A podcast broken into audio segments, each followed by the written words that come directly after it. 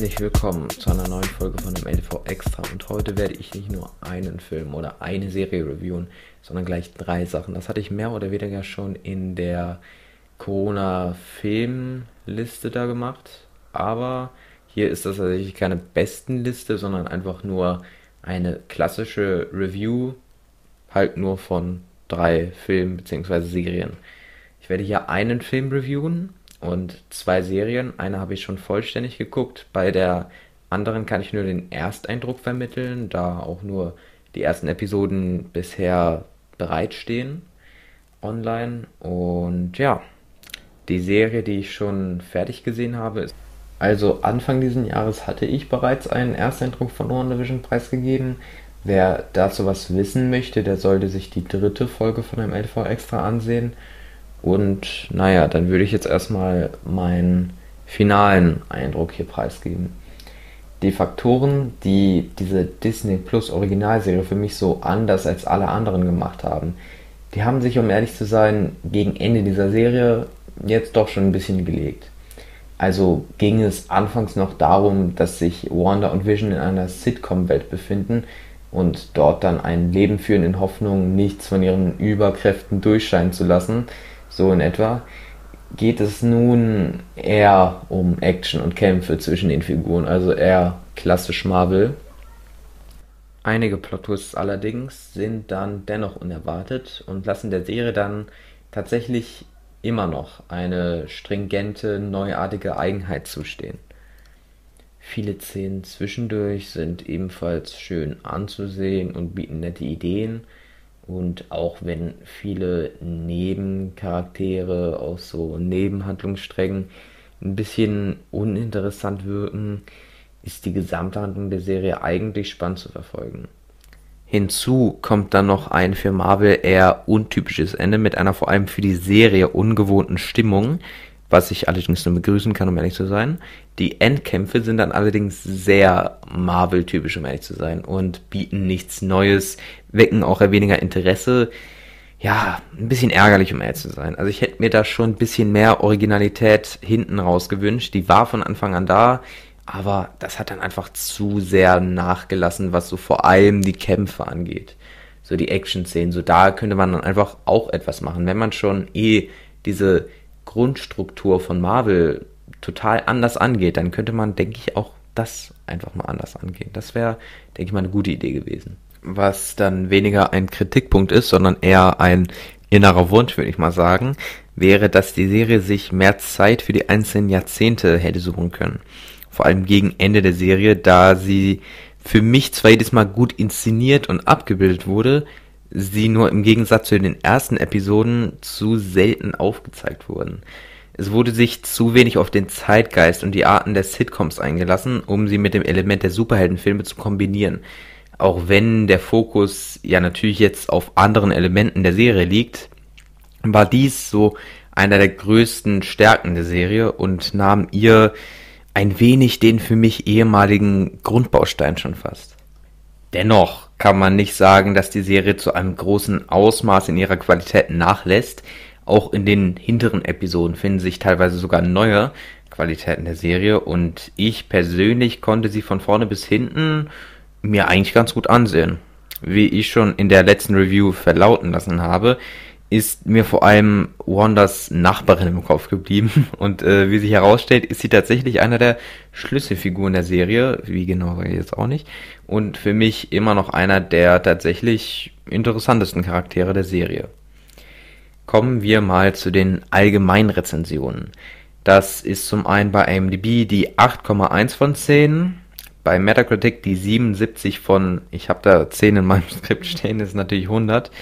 Rotten Tomatoes 61% und bei den Zuschauern 81%. Meine Bewertung ist allerdings eine 8 von 10, beziehungsweise wenn man es jetzt so sieht, auch eine 7,75 von 10. Und ja, eine 8 von 10, die äh, 7,75 ist, ist besser als eine 7,5 von 10, die 7,75 ist. Wenn das irgendwie verständlich ist. Zwei Wochen nach dem Staffelfinale von WandaVision startete dann ja bekanntlich das zweite Marvel Disney Plus Original. Dieses trug den Namen The Falcon and the Winter Soldier und wer hätte es gedacht, es geht um den Superhelden Falcon und um den Superhelden Winter Soldier. Ja, der eine wird gespielt von Anthony Mackie, der andere von Sebastian Stan also der Winter Soldier von Sebastian Stan. Falcon äh, wird eingeführt, beziehungsweise wurde eingeführt in Captain America 2, The Return of the First Avenger, in welchem ebenfalls der Winter Soldier erstmals eine Rolle spielte. Der eigentliche Charakter Bucky Barnes, der war bereits im ersten Teil von Captain America zu sehen. Und ja, dieser Bucky ist ein ehemaliger Freund von Steve, bevor er zu Captain America wird arbeitet ebenfalls als ein Soldat und nachdem Captain America durch einen Unfall eingefroren wird, wie wir alle wissen, und in die moderne Zeit gelangt, geht er natürlich davon aus, seinen Kollegen jetzt eigentlich nicht wieder zu Gesicht zu bekommen. Dieser kehrt allerdings zurück. Er besitzt allerdings keine friedvollen Intentionen und agiert nach einer Gehirnwäsche im Namen von Hydra als der Winter Soldier, einem sogenannten Supersoldaten, welcher übermenschliche Kraft besitzt. Jetzt will ich den Film natürlich nicht spoilern, aber es ist natürlich offensichtlich, dass Bucky wieder auf Steves Seite zurückkehrt. In Civil War kämpft er sogar mit ihm und auch mit dem Falcon gegen diese Gruppierung von Tony Stark. Und somit kommt dann auch der erste Kontakt zwischen unseren beiden Protagonisten zustande, auch wenn dieser von zahlreicher Misskommunikation geprägt ist und beide nicht wirklich auf dem gleichen Nenner sind. Das sind sie später ja auch nicht. Danach kämpften die beiden natürlich gegen Thanos und sind nun anderweitig beschäftigt. Zwar teilweise in Missionen, aber zu einem großen Teil ebenso privat. Sam muss sich um seine Familie an der Fischfarm kümmern, also Sam ist der Falcon, die kurz vor der Insolvenz steht, während Bucky eine Therapie besucht, um sein Winter Soldier alter Ego einfach loslassen zu können. Sam entscheidet sich ebenfalls dazu, sein Schild zurückzugeben, was Bucky für eine schlechte Idee hält und weswegen es dann auch zu einem Konflikt untereinander kommt. Der Schild wird nun einem neuen Captain America übergeben, der hier auf eine Mission geschickt wird. In Deutschland kommt nämlich eine revolutionäre Gruppe hervor, die aus Supersoldaten bestehen. Das wissen wir schon. Bucky ist selbst ein Supersoldat, deswegen na, steht natürlich so ein bisschen Interesse schon fast. Und auf diese Mission werden dann ebenfalls unsere Protagonisten eben geschickt, die dann in ihren eigenen Zügen ermitteln und natürlich auch noch miteinander dann zurechtkommen müssen. Also zuerst finde ich es auch eine originelle Idee, mal den Alltag von Superhelden ein bisschen so mitzubeleuchten, deren psychische Lage eventuell sogar wegen diesen Missionen, so wie die finanzielle. Dies macht die Serie deutlich zugänglicher und die Superhelden auch persönlicher. Somit kann auch diese Serie wie zuvor WandaVision ihr eigenes Alleinstellungsmerkmal erhalten. Bei WandaVision ergab sich der Charme der Serie aus der Mischung Sitcom und Superheldentum. Bei Falcon Winter Soldier ergibt sie sich aus Alltagsleben und Superheldentum, zumindest an den Anfängen der Serie. Episode 3 zum Beispiel bestand erneut zum größten Teil aus artgemäßer Marvel-Action. Entschuldigt übrigens dieses Kirchenläuten da im Hintergrund, ich hoffe, das stört euch nicht. Anthony Mackie äh, besetzt hier aber auch für die Hauptrolle, die er annimmt, überraschenderweise viel Charisma. Das hätte ich aus den letzten Marvel-Filmen, um ehrlich zu sein, weniger hervorsehen können. Aber auch die Beziehung zwischen ihm und Bucky ist sehr amüsant mit anzusehen. Der Humor an sich ist hier, so wie in den anderen Marvel-Filmen Vertretern, auch ebenfalls stets gelungen. Aber das, wie gesagt, das ist jetzt nichts Besonderes. Marvel kriegt das eigentlich immer hin mit dem Humor, deswegen, ja, ist jetzt auch nichts Besonderes irgendwie. Die Idee, einen neuen Captain America einzuführen, finde ich eigentlich ganz nett. Nur kann man auf den ersten Blick eigentlich schon erkennen, wo Marvel da charakterlich mit ihm hin möchte.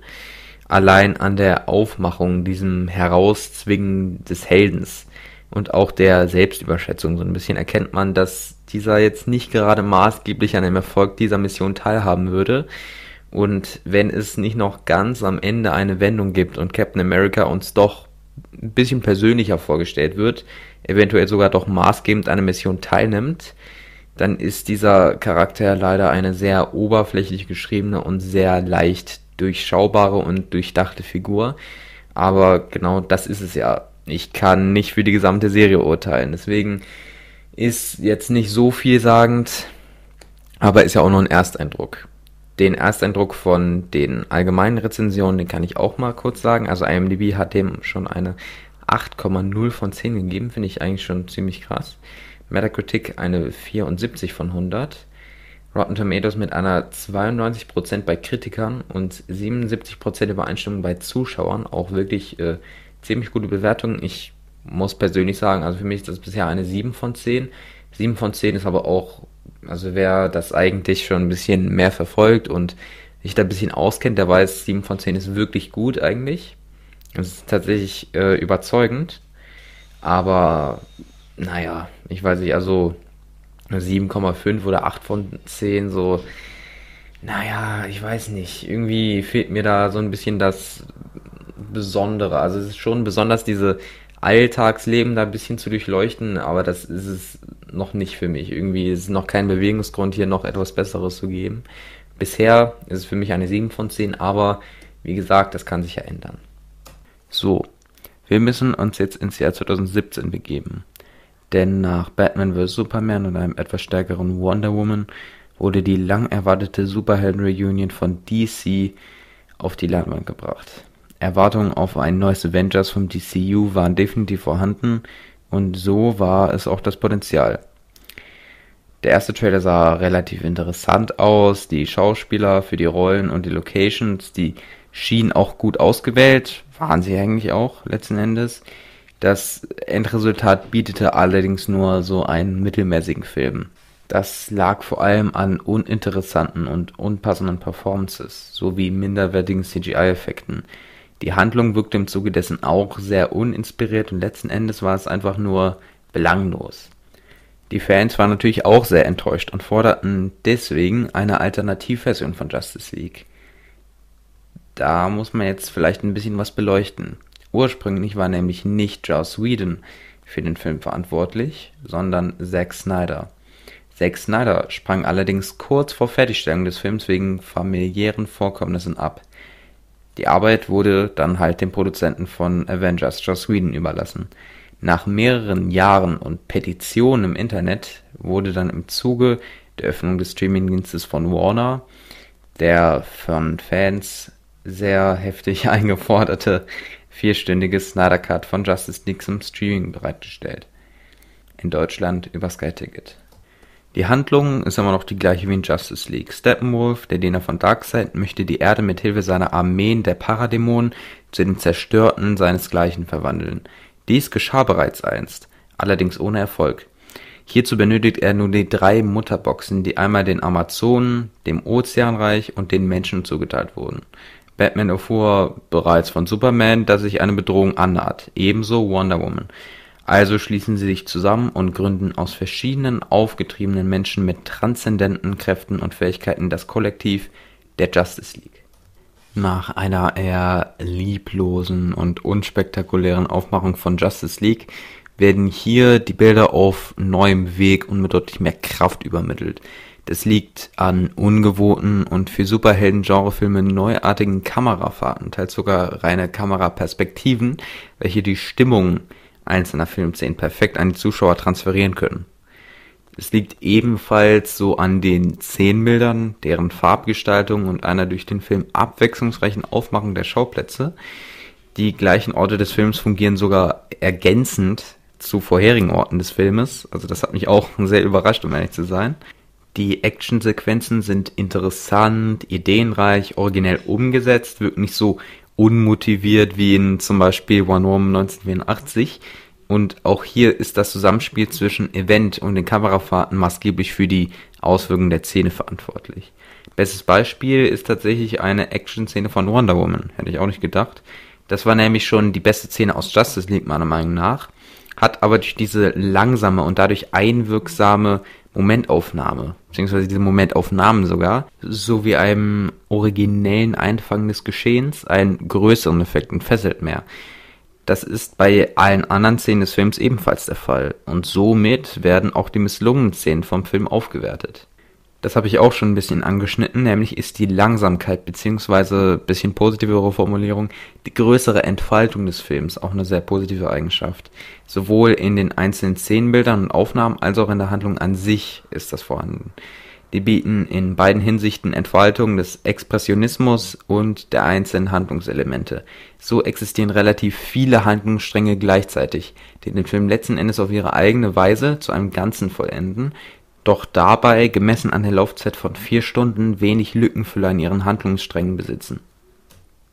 Und ja, es gibt auch eine Ähnlichkeit zu Avengers Endgame, so dessen Länge und Komplexität gepaart mit den zwischendurch eher ruhigeren Szenen, die ich ebenfalls sehr begrüßte im Gegensatz zu dem sehr einfach gehaltenen Plot des Films. Ja, dieser ist zwar ebenfalls nicht viel komplexer, darauf komme ich später auch nochmal zu sprechen, bietet allerdings mehr Potenzial für Elemente innerhalb der Handlung. Bis auf einige Plot-Twists war dies in Avengers Endgame allerdings nicht der Fall.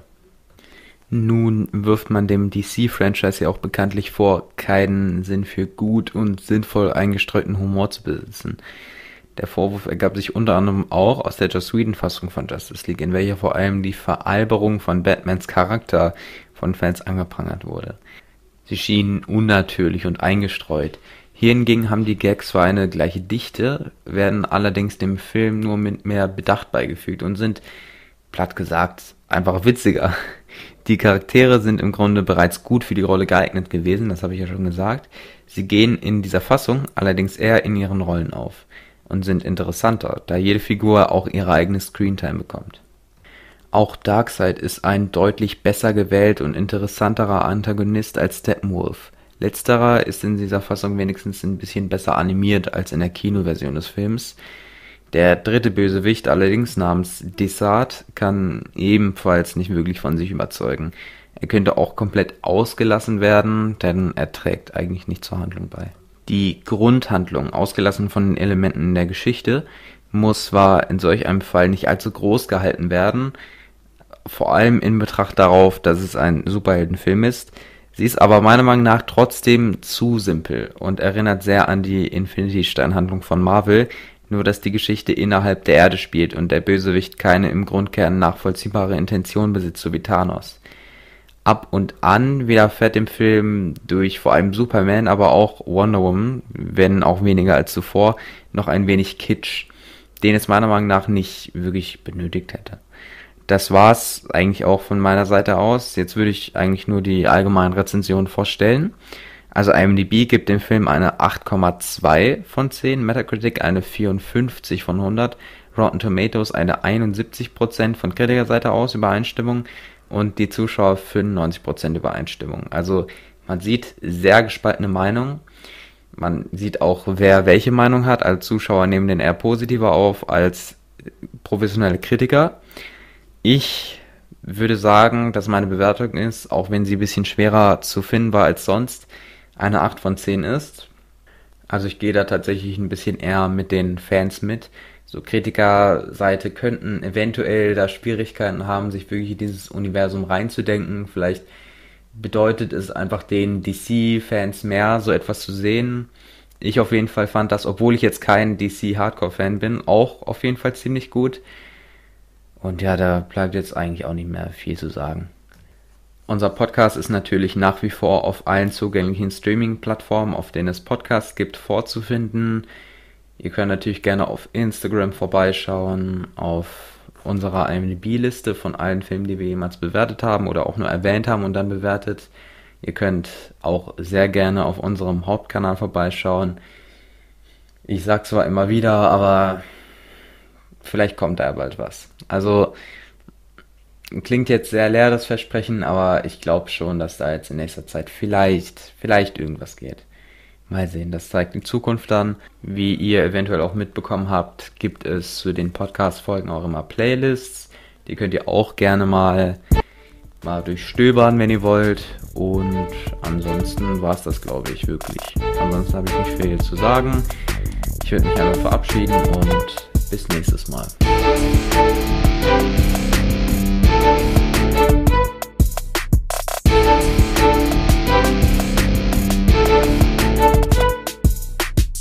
MLTV